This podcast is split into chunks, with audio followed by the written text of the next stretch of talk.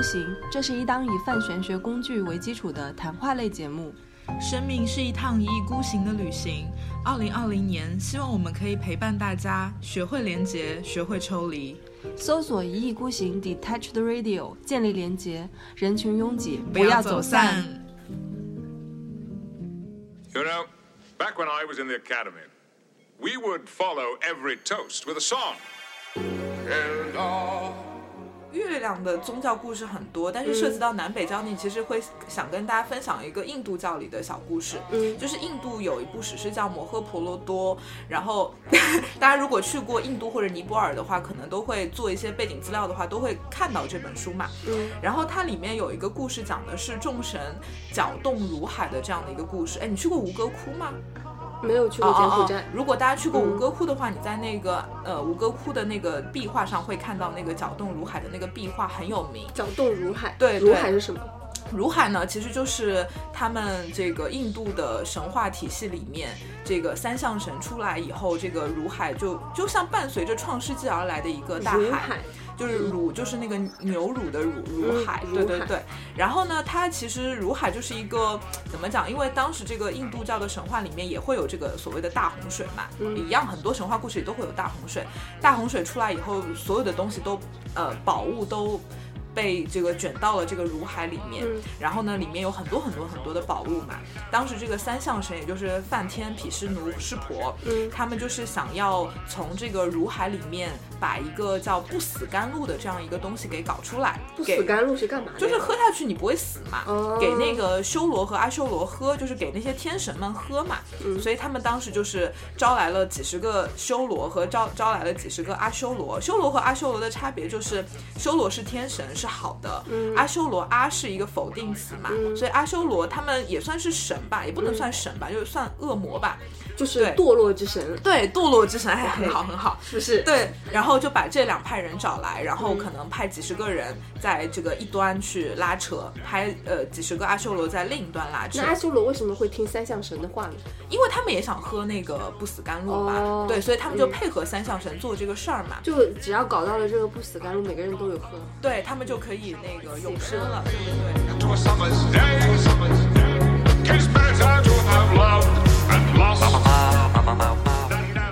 Hello，大家好，我们是一意孤行，我是小林，我是贝拉。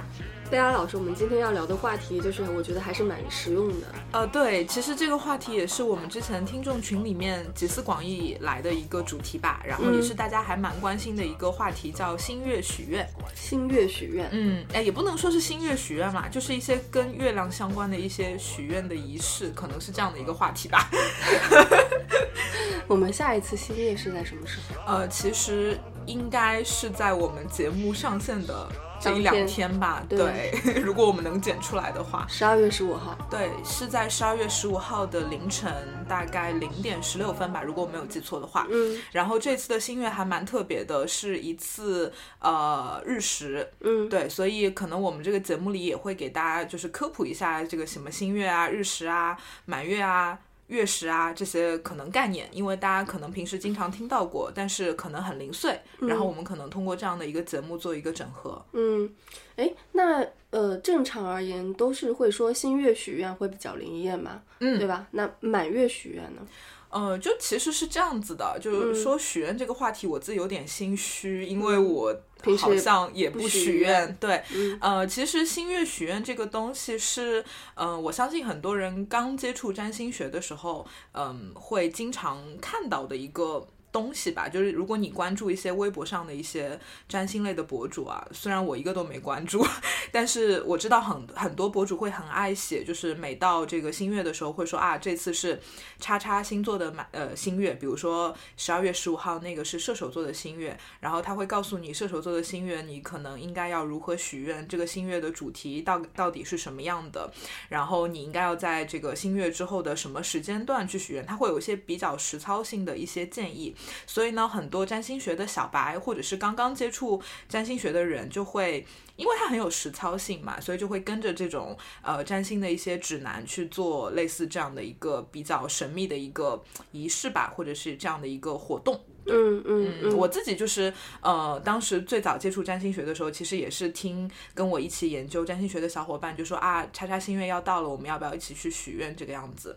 然后当时其实会有点半信半疑吧，或者是因为我自己也没有那么热爱许愿这件事情，你一般都去寺庙许愿啊？对，会去寺庙，而且我去寺庙一般就是说也不会去呃许一些比较私人化的愿望，我一般都是说希望世界和平这样子。真的吗？哦，对，我都基本上许这样的愿望会比较多一点。对，然后嗯，所以好像这些比较私人化的许愿的事情，我自己没有太上心。所以后来呢，我几乎这个星月许愿这个事情跟我就没有关系了。嗯，对。然后呢，因为我们做了这个一意孤行嘛，然后我们又有听众群，然后会有一些听众在群里面会经常说，哎，这个什么什么新月要到了，或者是满月要到了，我们要不要许愿？特别是上一次，大概就是我们去办大理活动回来。大概是十一月三十号吧，那一次是满月，然后那次满月也蛮特殊的，就是是一次月食满月，所以当时就有人就会问我说啊，贝拉老师，这个满月能不能许愿？那或者说，当你碰到当满月碰到呃月食的时候，值不值得许愿？就会有这样的一个问题会出来。嗯，那此处我就是工具人小林又上线了，就是那个。比如说，呃，因为我们这次十二月十五号的那个新月是跟日食相伴的嘛，嗯，那上一次的那个满月是跟月月食相伴的嘛，那这这期间有什么联系吗？新月有可能会跟月食相伴吗？呃，不会，这其实是一个天文学的一个知识，或者是其实大家都会有一个比较传统的一个概念啦，就是新月嘛，其实就是农历初一，是对吧？如果你去观察天上的月亮的话，就是它像一个。就是非常细细的一个月牙，那满月呢，就是所谓的农历十五，然后你去看月亮的话，就是一个大。大饼就是特别圆的这样的一个月亮，那么放到占星学来看的话，其实新月就是我们所说的日月合相，嗯，满月就是我们所说的日月对冲。哎，这边就是其实要 Q 大家可以去反过来听我们还蛮早之前录过的一个节目，叫太阳和月亮的到底是什么关系？对，就那个节目里我们可能会比较详细的聊了聊日月之间的相位，其实也会跟我们这个节目有高度的一个关联。那么从天文学上来讲。这个这个时候可以插一下，嗯，因为我觉得还蛮好玩的。比方说，呃，新月的时候就是日月相合嘛，对，那就说明那个时候新月出生的人，他天生就是日月合相，是。对啊，就说明他有一些盲点，对，哦，对吧？对，嗯，因为就是太阳跟月亮合到了一起嘛，到一块所以你分不出什么是太阳，什么是月亮，嗯，对，天然然的就会有一些盲点。然后呢，满月出生的人呢，那就是日月对冲，嗯，就是你本人，就我本人，对，就是分得太开了，对对对，就是这个月亮太圆了，是，所以就 是太圆了，所以就是是不是就事事追求完满？因为太过于追求完满，所以就导致自己还蛮纠结，还蛮累的。你有追求完满吗？心里面默默想嘛，对吧？没有行动力是不是？嗨，不要说了，懒得很。对，就是就是就呃。太阳跟月亮就是正好成一百八十度，对对对，就是日月对冲，然后这个时候的月亮是比较圆的，然后具体那个日月合相，还有包括日月对冲。的时候的这个人的一些表现，可以回回去听我们之前的那期节目，我们讲的很详细，讲的非常详细。对对，还有就是包括像贝拉老师是日日月成六十度，对，那你的月亮是什么样子的？月牙是就弯弯的那种，弯弯的月牙，对，月牙，对，嗯，对。那六十度呢是一个很和谐的相位，对，还有包括是一百二十度，对，也是一个好好的相位，好的相位就是那个月亮可能快要满了，对，就四分之三的那个月亮，对对对对，快满了的那种状态，还有个是日。月相刑，嗯，就半个月亮，半个月亮，然后 那个那个是一个紧张的相位，对，那是一个紧张的相位，所以就是其实还蛮有趣的，就是你去观察这个月亮，你就可以想象，哎，在这种月光下出生的人，嗯，可能他的星盘里就会带有这样的一个气质，所以，哎，这不就是把那个宇宙跟人结合起来了嘛，对不对？对，所以就是占星学其实没有离你那么遥远，是的，是的，就是去去想一想哦，看看天上的月亮，我们去进行一个沉浸式的一个教学体验，就会发现。哇，星盘里说的都是真的呢。是的，是的呢。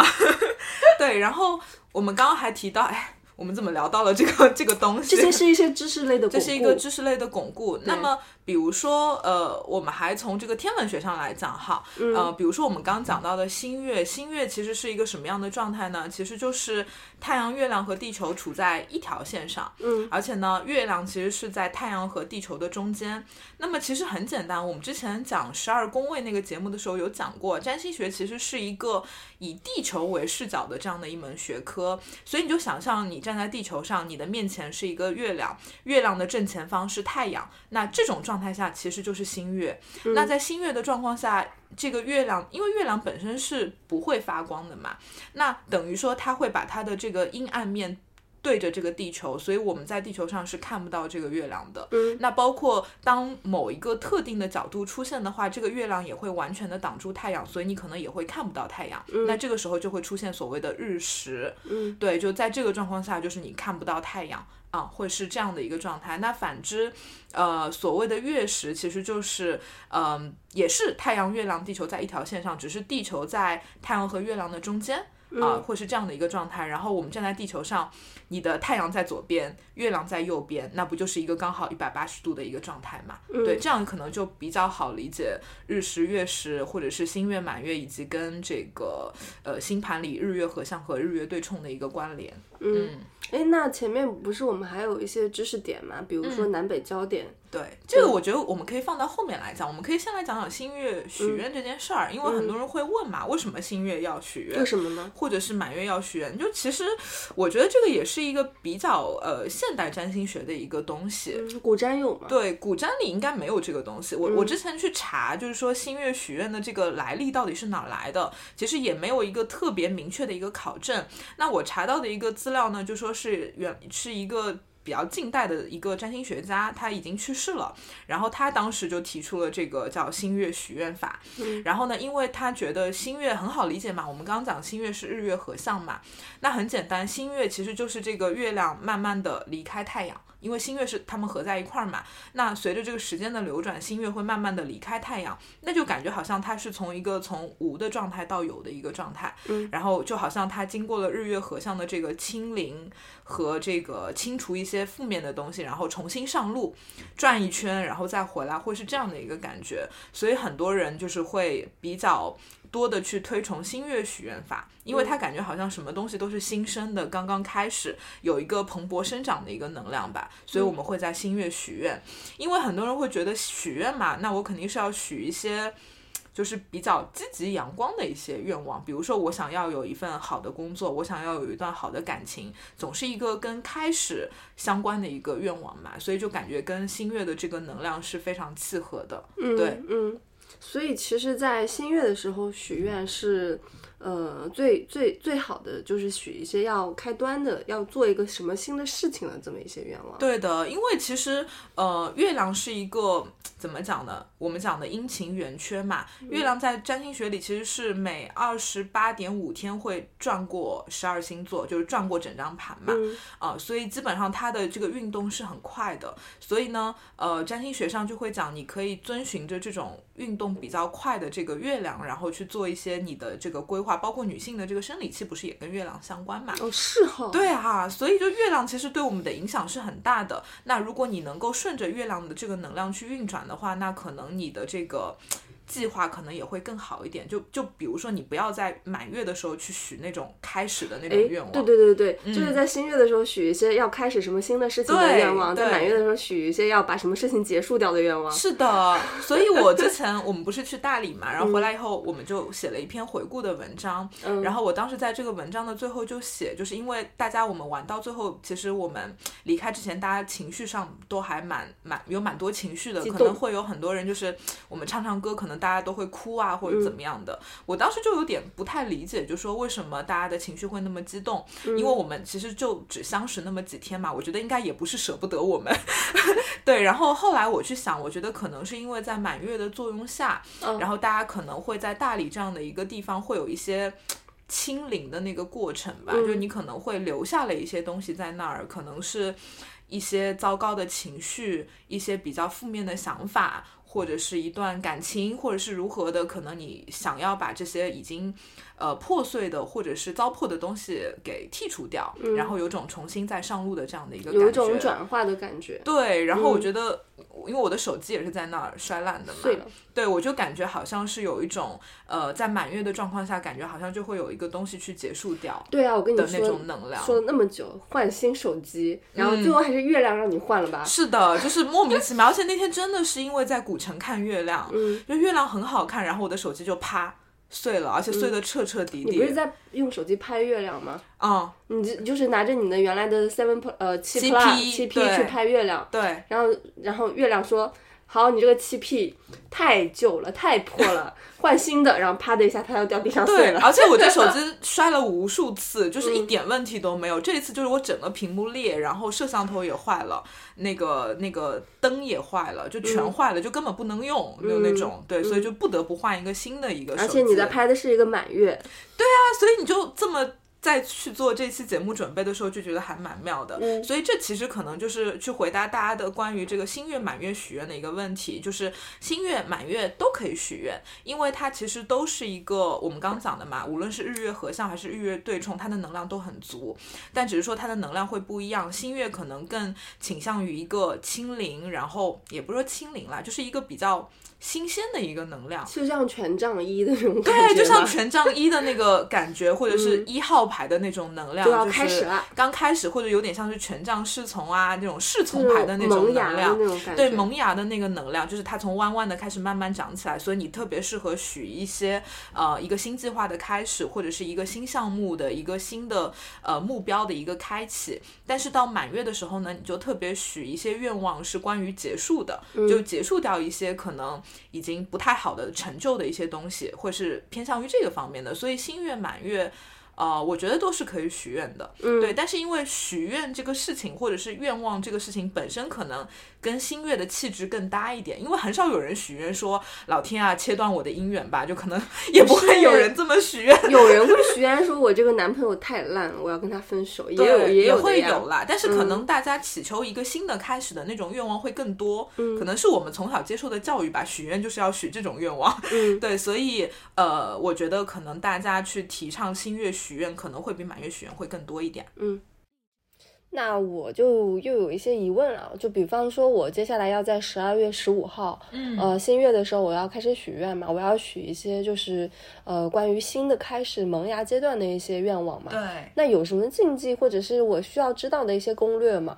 哎对我好奇你以前许过愿吗？在新月？没有，从从来没有我许愿都是去寺庙许的。嗯对，嗯就就很传统的、很古早的，嗯，对着佛像许愿。也可以 可以，就是、嗯其实是这样的，许愿它其实是一个比较泛的词嘛。嗯那呃，占星学里的星月许愿肯定跟你生日的许愿和你去寺庙的许愿会有不一样，嗯因为你是遵从着这个月亮的能量，就有点像是顺着它的能量来许一些愿嘛，所以你肯定就不能。随便乱许，对吧？你可能就是要按照这个月亮的能量去许一个相关的愿望，比如说十二月十五号的这个新月是射手座的新月，也就是说那一天，呃，日月都掉在了射手座，合相在了射手座。那么我可能就会建议你去许一些跟射手座相关的一些愿望。嗯那么射手座很好理解啊，怎么理解射手座呢？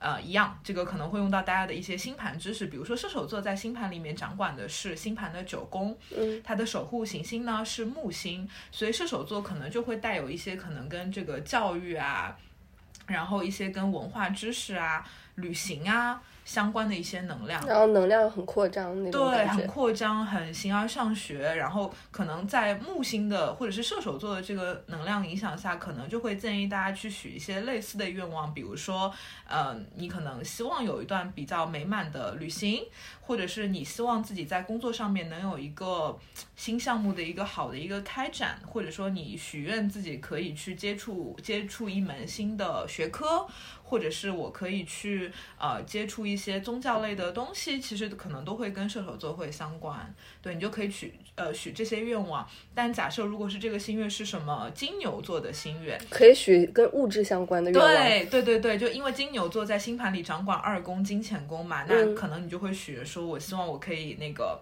升职加薪啊，赚大钱，赚钱啊，然后我希望我可以有比较丰盛的物质生活啊，生意顺水，对，或者是我希望我可以吃好喝好啊，股票发大财，对。股票涨，对，就 涨就下周偏向于一涨。对，就会偏向于这种嘛。那如果新月是在，呃，我想想还有什么比较好玩的星座，在狮子座，在狮子座嘛，嗯。那我可能我希望自己可以魅力大爆发，哦。或者是我希望自己可以花桃花满满，嗯。对，就会这个方面的那个，或者是希望我自己的创作欲爆棚，嗯，那如果在处女座呢？希望家里给我整理的更加干净一点嘛。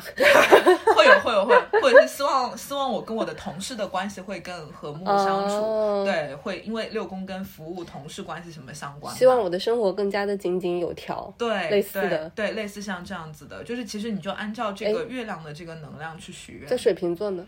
嗯、可能希望自己有更好的创意，嗯因为水瓶可能会跟点子啊、创意这些相关嘛，嗯或者说嗯我希望我自己可以呃加入一些比较有趣的组织，嗯，认识更多好玩的人认识。更多好玩的人，认交更交更多的社会朋友，嗯啊、做一些更有社会意义的事情，就类似像这样的。双子座呢？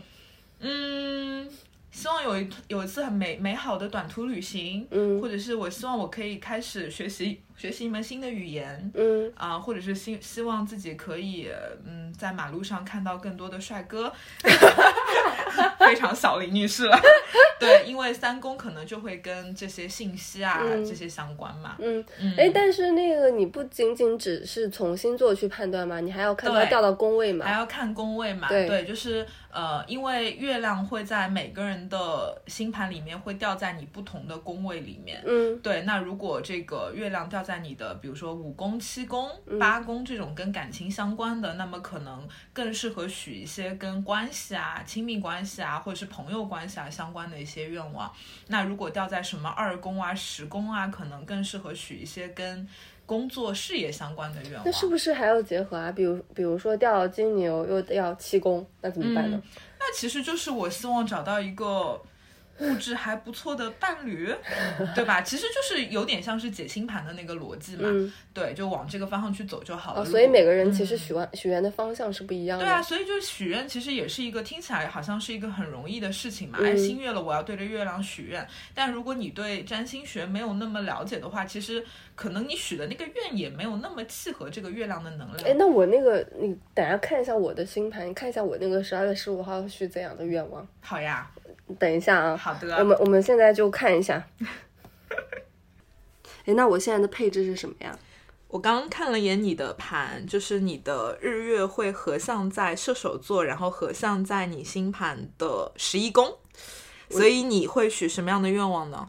我不知道射手十一十一宫啊，嗯就感觉自己好像会疯狂的交朋友那种感觉，嗯，是不是？接下来，会有这种感觉，因为十一宫跟社会朋友相关嘛。嗯那么射手座的能量呢？我们刚刚提到的射手相关的那些什么什形而上么学的东西，宗教啊、旅行啊什么之类的。嗯，那，哎，我觉得就是也不是许愿，就说明我接下来是不是特别容易交朋友，或者是我有很有可能就是加入一些很好玩啊，或者是很天马行空的一些宗教团体嘛，组织啊，像那个飞天天拉拉面面教，哇哦，什么六芒星教，啊，我我觉得，我觉得它可能的一个能量是，当这个月亮周期里面，你嗯。可能就会有意无意的去接触一些这样的呃东西吧，偏木星的或者是偏射手的这样的一些东西吧，可能会开启吧，嗯会是这样的一个状态。所以你许愿的话，你就可以往你的那个方向去许。我已经有种隐隐的这种感觉了。即使我还没有在许愿的时候，因为我最近在看那个《曼达洛人》，啊，就你花了那个多少钱买了那个很丑的娃娃？什么？那尤达宝宝超可爱的好吗？天啊！然后那个曼达洛人呢，就是呃，就是星球大战的一个衍生剧。然后星球大战呢，就是关于很多行星之间的一些战争什么之类的，有什么天行者啊，什么什么之类的。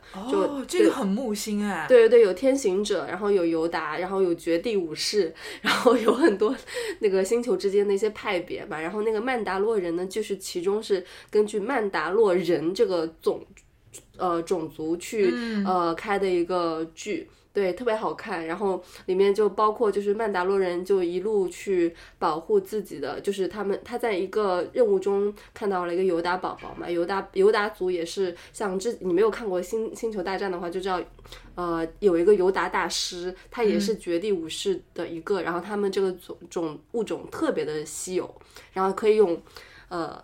意呃意念去控制事物的发展，或者是用意念去控制这个呃物体的一些变化、位置的变化，也可以用意念。比如说，我现在对面有一个一瓶水，然后我就可以用意念把那个水吸到我面前。嗯，对，如果说运用的好的话，它就是甚至有具有那种摧毁整个星球或者怎样的一种力量。就我最近疯狂的迷恋看《曼达洛人》哦那我觉得可能接下去的一个月你都会有点喜欢这些东西，嗯，可能会，嗯我觉得也嗯可能跟这个星月的能量有关吧，强行关联。哎，你你看哦，就是射手座，嗯，掉呃日月合相掉十一宫，就是跟旅行强相关，又跟朋友强相关。你知道曼达洛人是怎样？它里面那个曼达洛人。朋友一起去旅行嘛，不是他那个曼达洛人，他里面就是一个赏金猎人，他哦对他就是为了去完成一些任务嘛，他有嗯可能就上头就给他派一个任务，让他去抓一个人回来，这样子去嗯抓一个罪犯回来，然后他就是驾着他的飞船，然后从这颗行星啾的一下就飞到那个行星，嗯然后就去穿越各各种不一样的一些。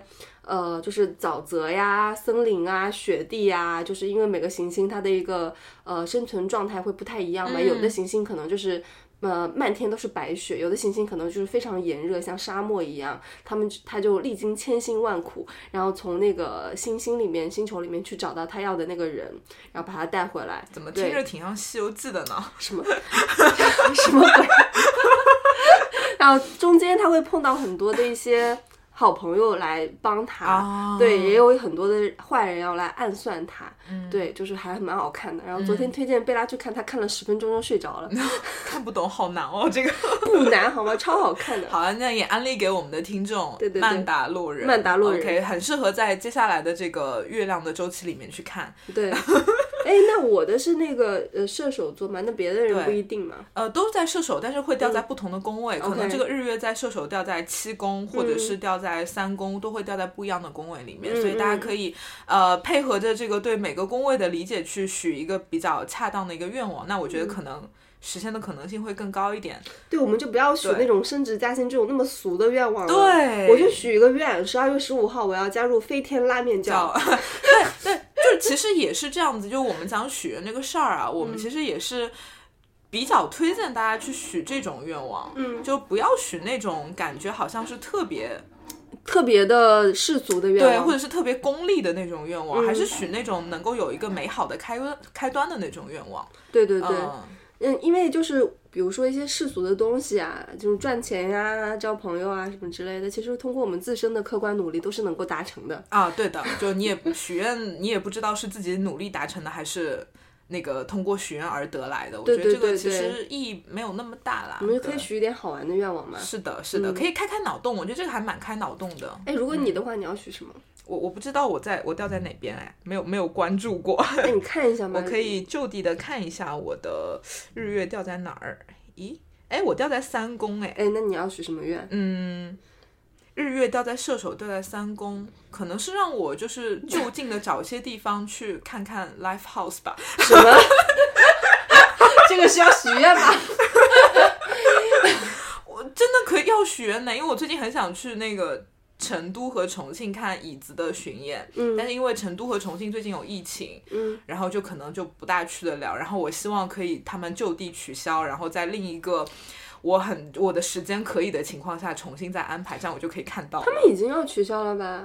现在还没有取消，还没有收到通知，因为他们下周在成都和重庆演。成都好像都是要取消了吧？对，去都去不了了。然后我的愿望可能是希望能够，我想看的乐队的 live house 可以在我的时间比较允许的情况下出现，因为三公会跟短途旅行相关嘛。嗯，然后木星可能就会跟这种偏文化、呃音乐相关的一些，可能都会强关联吧。但是三公不是还跟呃信息公跟那些，比如说你可以就是说那个继续疯狂的哦汲取，各种我知道，知识呀。就不不不不不，我刚想的是，我希望我可以收到第一手的那个我的喜欢的乐队开票的信息，并且能够抢到。不好意思，到了年底欲望爆炸，就非常想看各种我们音乐俩许的都节和来什么愿望？一个要加入飞天拉面教，一个要看 live house。除了食神就是食神，能不能许一点那种就是正儿八经的那种宏大的愿望？比如呢，三宫本来就不是一个宏大的宫位啊，你的十一宫蛮宏大的，做点社会公益。呃，我要许个愿望，就是说一意孤行，未来能够走向宇宙。对，会有更多的社会价值。哦，对对对对对，对，就是就是能够我们通过一意孤行交到更多的社会朋友，然后大家跟我们进入同样的一意孤行种子听众群，跟我们一起成长，呃，也可以吧，对吧？这个非常木星十一宫，对在射手十一宫的能量。对，然后就是有一些认同我们那个观念的，然后又比较呃能言善谈上谈的一些朋友，然后又有自己的一些呃特殊的一些爱好及技能的朋友，其实也可以跟我们联系，想要上我们节目来聊一聊都可以。对，就欢迎来我们节目做嘉宾，一起来聊聊玄学。对对对对对，嗯嗯，讲了一圈。对我们刚刚讲的是，就是说要许什么样的愿望。那么接下来一个问题，可能聊聊什么时间点许愿。嗯有可能有人也会问嘛，说这个新月之后到底什么时间点许愿？其实我觉得无所谓啦。嗯啊、当然会有一些就是我你总不能大白天对着月亮许愿吧？嗯，对对对，还是要在看得到月亮的时候，对吧？嗯对着月光许愿会比较好一点。然后呢，就是当然也不能离新月太久，比如说我们说十五号的凌晨会有新月嘛，那你总不能到十八、十九号再许愿，对不对？或者你也。不要提前许愿，也不要什么十二号，今天才十二号我们就开始许愿了。就是最好的时间段一定是新月发生后的这个呃四十八小时内，嗯也就是说十五号的凌晨到十七号的凌晨的这四十八小时内是比较好的许愿的时间。嗯，当然呢，会有可以每每每天都许嘛，许很多个愿望。呃，我我我此时我之前翻了一下那个其他的一些占星类的公众号，我去看了一下他们是怎么写的，然后就是反正就觉得蛮扯的吧，就说嗯他们怎么写的就说一个人可以许十个愿望，我也不知道背后的这个逻辑是什么。为什么十个不是十一个啊？不晓得，就说可以许十个愿望，然后这个愿望呢不能跟他者有关，要跟你自己有关。嗯，这个我也觉得很奇怪，为什么我就不能许愿世界和平呢？对吧？嗯嗯然后呢，他还说你要许这种善良的愿望，不能诅咒别人，这个我是认可的，这个对，对吧？然后他也会说，呃，许愿的时候你要什么写微博。呃为什么要写微博给并微博且带流量或者是写在什么手机备忘录里？因为嗯他说这是一种签订契约的形式，然后我也不知道这个东西怎么来的。在心里面就不行吗？对，然后我就觉得奇奇怪怪，然后包括呃这些，我觉得大家可听可不听啊，随便，我觉得都扯的吧不是很重要，都是一些你营销你你觉得怎么好就怎么好。然后还有一个就是我们经常会谈到的一个词叫月亮空亡，嗯就是有一些占星师吧会说，就是在月亮空亡的那一段时间里面不适合许愿，比如说那个十五号的凌晨零点十六分开始，呃，新月了嘛，在零点到几点钟，可能几个小时吧。五六个小时、七八个小时之内，这八个小时是月亮空亡的时间段。那么在这个时间段呢，就不宜许愿，因为空亡嘛。月亮空亡大概是一个，呃，解释一下，就是因为月亮二十八点五天会经过十二个星座嘛，那么它基本上两三天就会跨过一个星座。那么当它从 A 星座跨到 B 星座的过程中，会有那么一段时间，它跟所有的行星都没有关系，就陷入一种空亡的状态。那会有一些占星师说那个阶段不适合许愿，甚至他们会说这个阶段不仅不适合许愿，不适合干任何事儿，就不适合做任何事情的开启，会有这样的说法。当然，我自己觉得无所谓啊，这种这种，因为你想两两天就会出现一次月亮空亡，我哪。哪算得准呢？是不是？嗯嗯我哪儿知道这个今天这个时间点到底有没有月亮空亡？人不能这样过日子嘛，太麻烦了。对，所以这个东西也是大家可遵守可不遵守，无所谓。对对，这个嗯是，但是我也会比较建议大家尽可能在比较这个新鲜的时候去许愿，嗯对，不然月亮都已经开始慢慢变大了，你再许愿就没有什么意义嘛，对吧？哦，那我们就十二月十五号是周一吧，周一、周二凌晨，周二凌晨。对，那周一的晚上，大家想想清楚，然后嗯，姿势要怎么样？要跪跪跪着许吗？对，大家以自己比较舒服的姿势许愿就躺着许也行，对，就是一定要看着月亮吗？我觉得就是心诚则灵吧。要看着月亮吗？嗯，我觉得可以啊，就是你尽可能的，我觉得保持一种比看较不到吧亲近的一种雾霾嘛。最近雾霾挺重的，对，就是我觉得就是心静心诚则灵就好了嘛。嗯，就嗯不要，我是觉得不用关注这么多的细节，因为我我虽然觉得这个东西听起来有点，我自己也不许愿嘛，但嗯是我觉得还是一件很好的事情，因为会让你有那么一个时间段去想一想，哎，我接下来一个月我有什么样的计划，嗯。然后我有什么样的愿望，那么把这个东西好好的整合，然后去呃种下一颗种子吧。我觉得这嗯。个事儿本身挺好的，我还是蛮鼓励大家去做这个事儿的。对，嗯。嗯，那那就是其实呃，比方说啊，呃，十几天过去以后又满月了，然后就嗯对 要再许一个对，满月也是结束的愿望，对，也是可以许愿的，嗯对。然后呃，满月的话就，就像我们刚刚讲的嘛，你可能这个首先它可能也会涉及到你的这个月亮会掉在什么星座，会掉在什么宫位，其实是跟新月许愿一样的一个逻辑。嗯那么你许的这个愿望可能更偏向于满月所掌管的那个内容，可可能跟一些清理啊、清除啊这些相关，嗯可能会比较合适一点儿。嗯。嗯。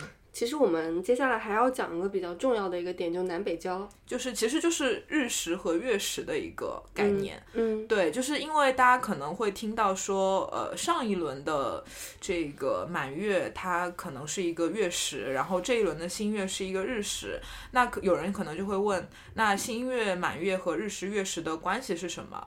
是什么？哎 哎，怎么了？又笑了吗？被他又要考我了。新月、满月跟日食跟月食的关系，就是说、嗯太阳跟月亮有一些不一样的角度出现了，导致大家 看不到太阳，那就是日食；导致大家看不到月亮，那就是月食。那是不是？那那个日食、月食发生的频率是怎么样的？它像新月、满月一样那么多吗？每个月都会发生吗不？一定，嗯要看缘分。要 对，要看缘分。对，对，其实就是这样，就是新月、满月每个月都会发生嘛，嗯每个月都会有初一和十五嘛，嗯但是不是每一个初一都会有。这个日食也不是每一个十五都会有月食，大概日食月食可能每年，因为它会根据每个不同的国家，就是每个不同的地区，你看到的日食月食的次数是不一样的。那么基本上一年可能就两次左右吧，日食可能两次左右，月食可能两次左右吧，就不是每一个呃新月都会伴随日食，但是如果嗯今天是日食的话，那一定是新月，是这样的一个呃必要非充分条件吧。嗯嗯嗯，那会有两次以上的。差不多就不一定，可能有的年份可能就只有一次，有的年份可能有三次，不一定，发生的嗯。时间也不一定，也不一定，对，嗯。都不一定，就就看他们喜欢。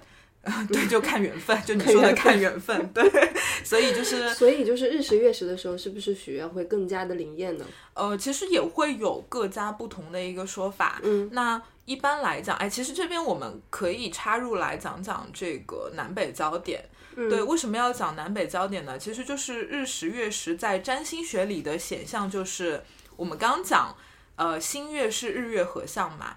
那么当日月合相边上，就日月边上还有一个南北焦点跟它们合在一块儿的时候，这个就是日食。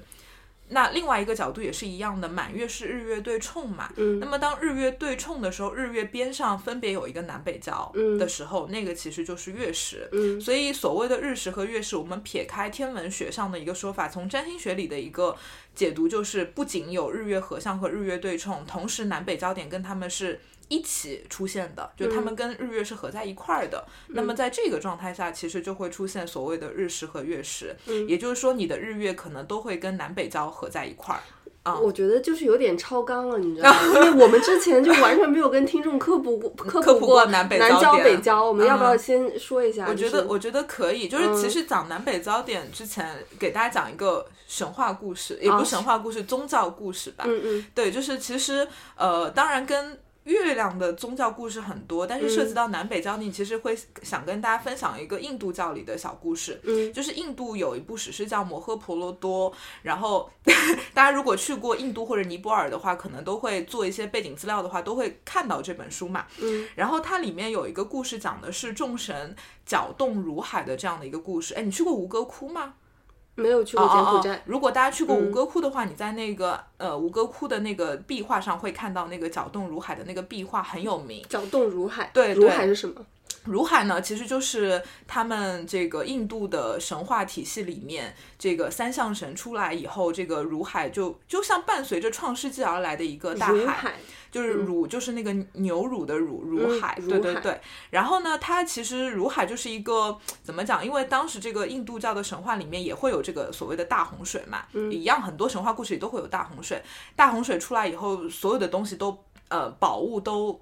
被这个卷到了这个如海里面，然后呢，里面有很多很多很多的宝物嘛。当时这个三相神，也就是梵天、毗湿奴、湿婆，他们就是想要从这个如海里面把一个叫不死甘露的这样一个东西给搞出来。不死甘露是干嘛的？就是喝下去你不会死嘛，给那个修罗和阿修罗喝，就是给那些天神们喝嘛。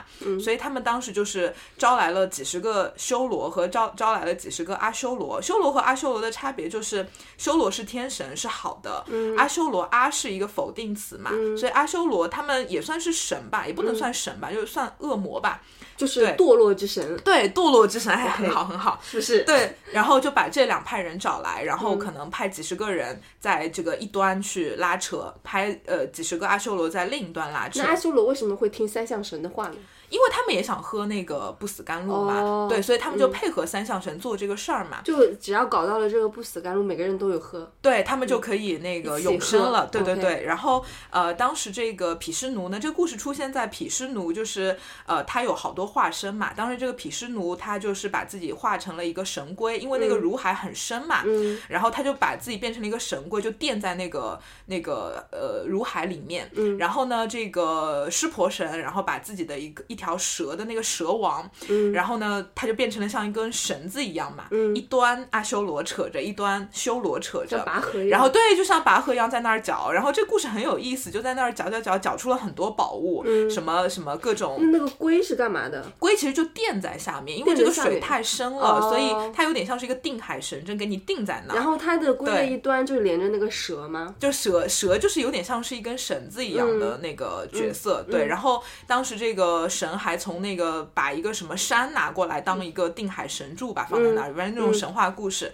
然后他们搅啊搅啊搅啊，从这个水里面搅出了很多宝物嘛，什么天牛啊，什么各种神仙啊什么的。然后还搅出了毗湿奴的老婆，对，就是他的他的老婆叫 Lakshmi，然后就是从这个如海里面搅的时候搅出来的。哎呦，对，然后搅出了一个女生，然后变成了毗湿奴的老婆。所以就是他不是毗湿奴原来的老婆，就是毗湿奴看到哇这个女的真漂亮，然后就变成了他的老婆，对，他的老婆就是这样来的，然后就找了很多神物出来，最后终于找出了这个不死甘露。嗯，然后找完了以后呢，那不就那个三相神就说，那你们你们那个修罗和阿修罗就排队喝嘛。那因为修罗是天神嘛，那就让修罗先喝。但是呢，这个阿修罗就有点眼红嘛，就觉得我凭什么你们先喝呀？嗯，所以呢，有一个阿修罗他会那个换换头，还是就是会会给自己变形象嘛，变成了修罗。对，他就变成了修罗。对，然后呢，他就混在了修罗的队伍里面喝。但他喝的时候呢，被毗湿奴发现了，觉得你是一个阿修罗，你你把自己变成了一个修呃修罗，怎么不好好排队？对，怎么不好好排队？要按照秩序来。对对对，然后呢，他就就是把这个阿修罗的头给砍掉了。嗯，但是呢，这个时候阿修罗其实已经把那个不死甘露喝下去了，嗯，只是还没有流下去，你知道吗？所以他的头是已经不死了，嗯，所以他不就是被割掉了吗？他的头已经永生了，嗯，他的身体就死了。对，所以呢，就是这个其实就是后来南北焦点的一个神话的一个说法，就是他的头是一个北焦点，然后他的身体就是一个堕落的一个南焦点。嗯，然后他跟日食月食有什么关系呢？就是 因为 印度教神话特别扯，不是这这个跟南北焦点还好像这个头跟身体的南北焦点的意义好像跟我认知中的南北焦点不一样。哎呀，因为占星学有很多演化嘛，然后讲先讲它跟日食月食的一个关系，就是这个头不是永生了嘛，那不就是上也不能说上天堂吧，就是进入了天神的队伍嘛。那天神里不是还有了修罗吗？不是不是，天神里不是还有日神和月神嘛？然后这个日神和月神就很就很气嘛，然后呃不是日神月神很气，是这个。这个修阿修罗的这个头虽然永生了，但是他就很有很多的怨恨嘛，因为他很不完整嘛。然后呢，他就是跟这个日神和月神打架，然后就就用头头怎么打呢？不是他就是要把日神和月神给吃掉。嗯，对，所以这个阿修罗的的这个头就会去啃这个日神和月神，嗯那不就出现了日食和月食吗？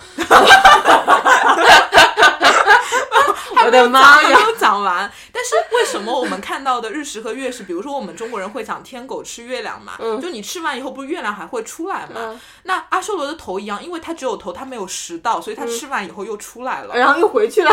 对啊，就是他的头就吃完以后就立马就出来，他没有办法消化掉嘛，所以就这个日食月食其实没有办法被他啃完，他啃了以后一会儿那个日日月亮这个太阳又出来了，就这样的一个神话故事。好鬼畜啊！我就的就比较！鬼畜的，每次讲印度教的故事都觉得很很有意思，就所以日神跟月神是以人的形象被吃的吗？就是在印度教的神话里就是这个样子嘛，你就可以把它拟人化的把它想象成是一个人，哦对，然后后来可能就层层的演变，变成了一个日食和月食的故事，就中国人的这种天狗吃月亮，其实是一样的这种神话故事的来源嘛。嗯然后包括这个我们刚刚讲的这个这个这个，呃，它其实还有一个说法叫罗堪和季侯，对，嗯。也是一个南北焦点的一个说法，在古占里面会用来，但现代占星学里面我们不太会用这么鬼畜的一些东西去描述南北焦点了，因为 对，因为我们因为原来在古典占星里，他们会把南焦点理解成是一个很比较凶的一个东西，因为它是堕落的身体嘛，然后会把北焦点理解成是一个比较吉利的东西，因为古占里面会讲卜卦什么的，所以会讲吉凶嘛。但现代占星里可能就更多会以进化和业力的方式来形容北焦点和南焦点，所以其实就是有这样的一个能量所在。所以，所以我们继续现代占星南北焦点是什么意思？对，所以现代占星里，你可以就把那个故事一样嘛，就是你这是一个被头头被砍掉的一个阿修罗，嗯，然后这个头上了天堂，它就是北焦点，它进化了嘛，然后身体还堕落着，所以南北焦点它是。两端的对立，但是它又非常渴望整合，嗯，所以在这个现代占星里面，这个南焦点就好像是你的一个业力所在，它是你很熟悉的一个领域，对，但是它是你应该要剔除掉的一个一个东西，对，它是你的舒适区，是你的一个业力，是你的一个擅长的东西。可是你业力太重了，你要把它扔掉。那北焦点可能是你要去展望的一个地方，然后是你要去努力的一个地方，所以南北焦点就会有这样的一个含义所在。我觉得我们之后可以。做节目来更详细的讲这个南北焦点的一些可能更偏向于现代占星里进化的那个意义吧。然后今天就可以开一个头，对南北交点，而且南交跟北交的话，就是 always 是一百八十度，对对吧？对，刚好对立。他们永远是一个对冲的一个角度，嗯，对吧？然后，嗯，那个，嗯，正常而言啊，就是好像贝拉老师会编一些前世南焦点小故事，因为因为南焦点就代表着前世嘛，或者是你上一辈子或者你上上上辈子的一些业力功课你没有完成的，嗯，对，因为总有一些东西没做好嘛，不可能你这一辈子就是就把所有的一些作业都做好嘛，对。所以你没有做好的作业可能会留到你这一辈子，然后形成你的南焦点。嗯，就比如说，你可以说一下那个，呃，比如说你之前给小江编的那个 南小江又要上线了。小江上线，对，小江是我们一个好朋友，对对对，就是其实是这样的，就是我我我其实编故事呢，是为了让大家更好的去理解南北焦点，因为我经常说，一个人虽然我们是抛到这个世界上来的，但是你每个人出生以后，你都会自带一些天赋嘛，你总有一些表，有的人从小就很会弹琴，很会画画，有的人从小就很会就是能说会道之类的，你总有一些天赋嘛，那你怎么样去解释你这个与生俱来的天赋呢？那一个比较合理的一个。解解答可能就是你有一个前世的一个业力嘛，嗯，那嗯、可能。但是这个业力这个东西呢，其实是你身上过多的一个东西，所以你需要剔除，然后往它的正对面去走。那我经常就会编故事，让大家更好接受这样的一个理念，不让它显得太神神叨叨。因为你说前世这些东西，我们也没有办法考证嘛，很多人可能也不一定能够接受这样的一个价值观。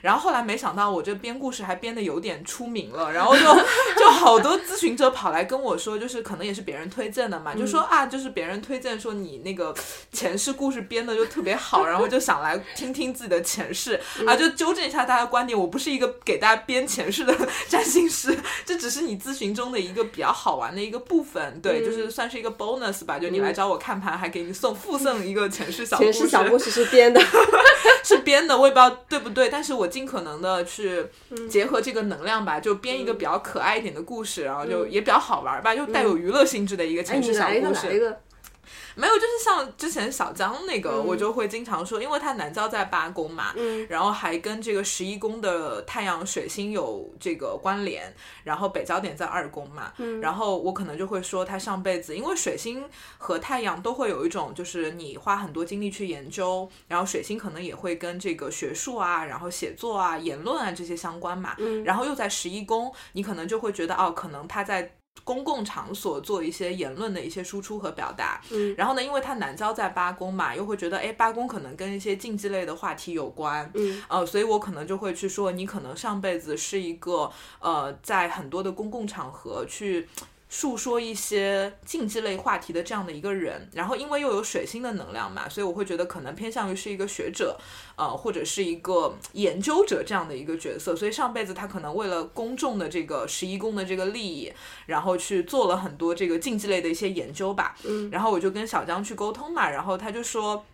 他觉得他自己是一个上辈子可能是一个研究同性恋的一个教授或者是一个专家，因为他说他很小的时候，当他听到这个词和概念的时候，他特别特别的有感触。那你想，我们小时候其实对同性恋这个东西是很。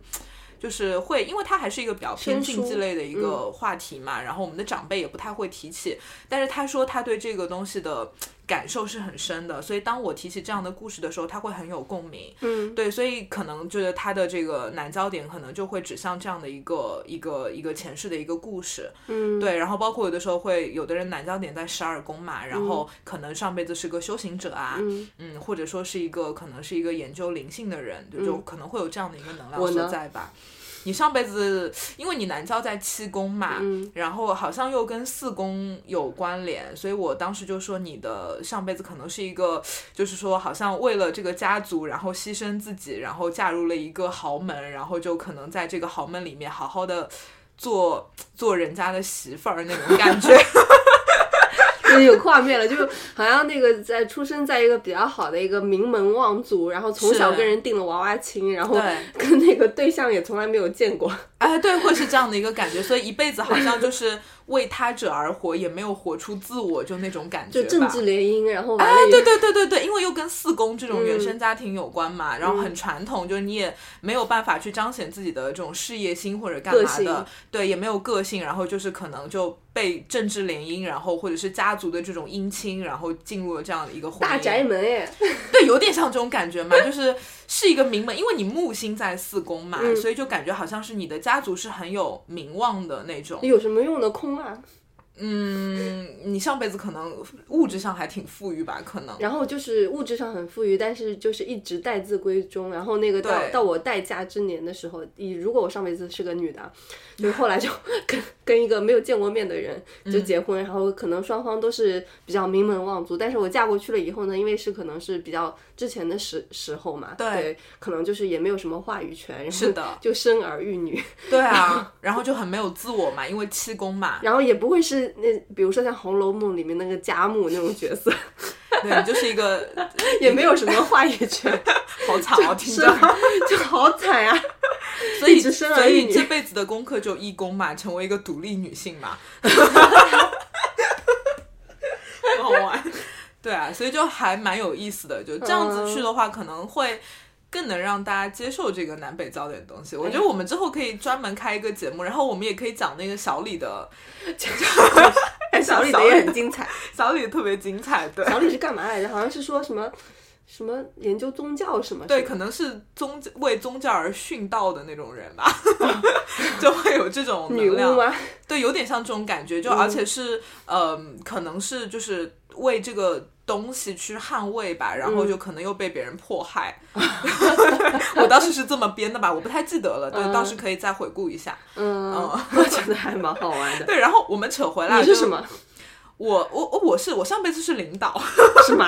因为我的南郊在狮子座，在十一宫，所以我会觉得我可能上辈子是一个在公公众组织里的一个领导者，嗯。然后就是所以就是可能是那种非常有名望的，然后就是被大家崇拜的那种，因为狮子嘛，然后就很有话语权，然后特别想要在群众里面侃侃而谈的这样的一个人。因为我的南郊跟水星有关联嘛，嗯。所以可能就是会有这这种这种能量在。然后呢？然后你最后怎么了？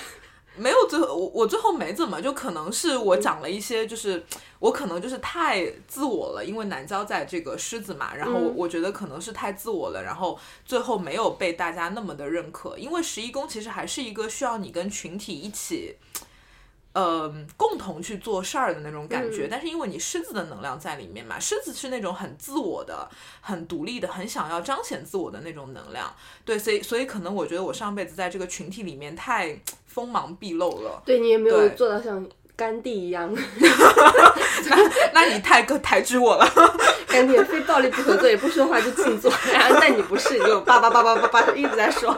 对，所以就是可能可能是太想要证明自己了，我觉得会有这样的一个能量吧。哦，我对我经常说我上辈子是个领导，哎，有没有那种呃南郊小故事特别好好的那种？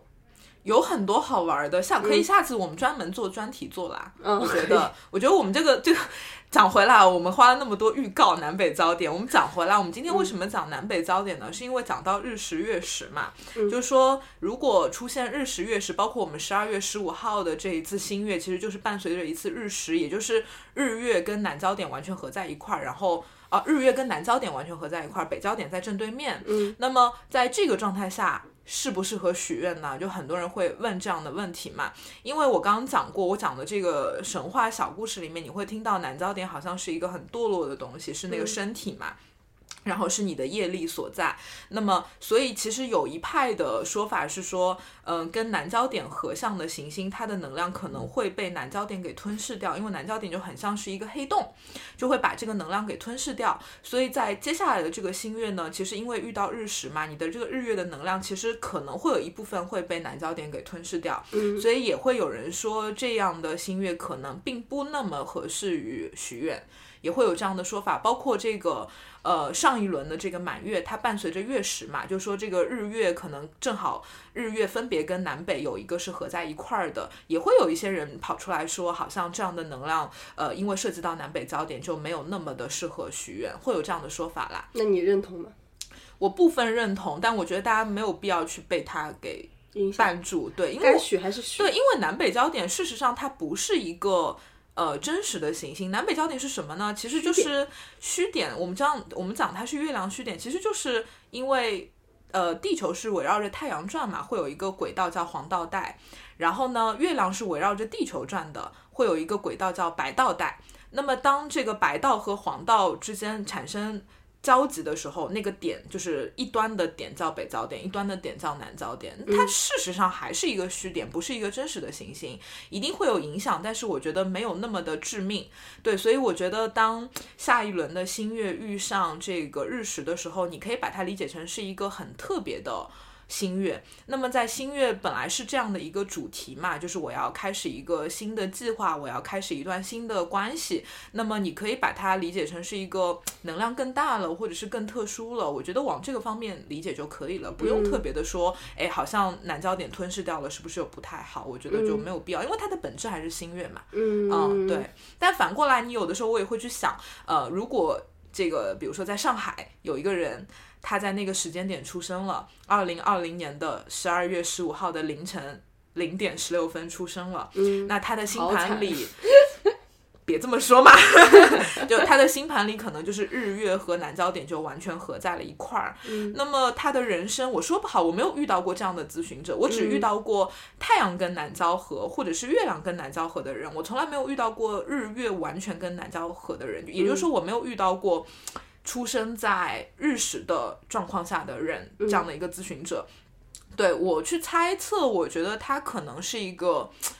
对自己的太阳、月亮都很迷糊的人吧。嗯，对，首先就已经有盲点了。对，就是本来日月合相就有盲点，嗯对不对？然后又跟南郊这样的一个黑洞合在一块儿，那我觉得他的 被吞噬了，人生功课可能就会很难吧，就很难看清自己日月的一个诉求。然后，而且就是如果他就是比如说他通过占星这样的方式，他看到了自己日月的位置，比如说日月掉在三宫，他去做三宫的功课。可是从这个南北焦点的进化的角度来看，你做完南焦点的功课，你可能还得往北焦点走。嗯，对，所以可能就会比较难吧。但我没有遇到过这样的案例，嗯就还蛮期待。如果我们的听众有这样的人，我觉得我很愿意跟你交流一下。就会觉得还蛮好玩的，就很想知道这样的人对自己会有怎么样的认知十。二月十五号凌晨在上海那个 出生的人出生的那个医妇婴医院出生的小朋友们要注意了。对，所以还蛮好玩的，对对对，嗯。所以就是呃，我是觉得就是正好借着这个新月满月的这个这个话题吧，然后就展开讲了很多嗯。相关的一些知识点啊、以及我觉得可以给大家科普一些就是关于许愿吧，我觉得许不许都 OK 啦，没有那么关没有那么重要啦。然后大家如果特别想知道一些实操性的内容的话，可以去各种占星类的公众号看，人家都有写，但是我就不讲了，我也不想讲这些东西。对我，我还是想要通过我们的节目，然后去讲一些更、呃背后的一个比较偏本质的一些东西，然后给大家科普，其实它到底是什么东西。其实我们也讲了，就实操。对也有讲，但是嗯我觉得那个不是那么重要的东西，还是想让大家知道它背后的一些理念啦。对，这样你不会就是说只是局囿于这个许愿这个概念本身。对，嗯嗯。好，那我们这期节目也聊得差不多啦。对，嗯，喜欢我们的节目 又要来气，喜欢我们的节目，请上苹果 Podcast 给我们打五星好评。对也欢迎来我们的公众号去啊、评论、转发、或者是留言，让我们听到你的声音。对，然后也希望，如果你是一个也对占星感兴趣的人，或者是对玄学感兴趣的人，你有特殊技能，也可以跟我们说。然后希望你可以有一天可以上我们的播客，啊做我们的嘉宾。，对，可以产生一些连接。对对，那今天就先这样，好，拜拜。各位拜拜。We have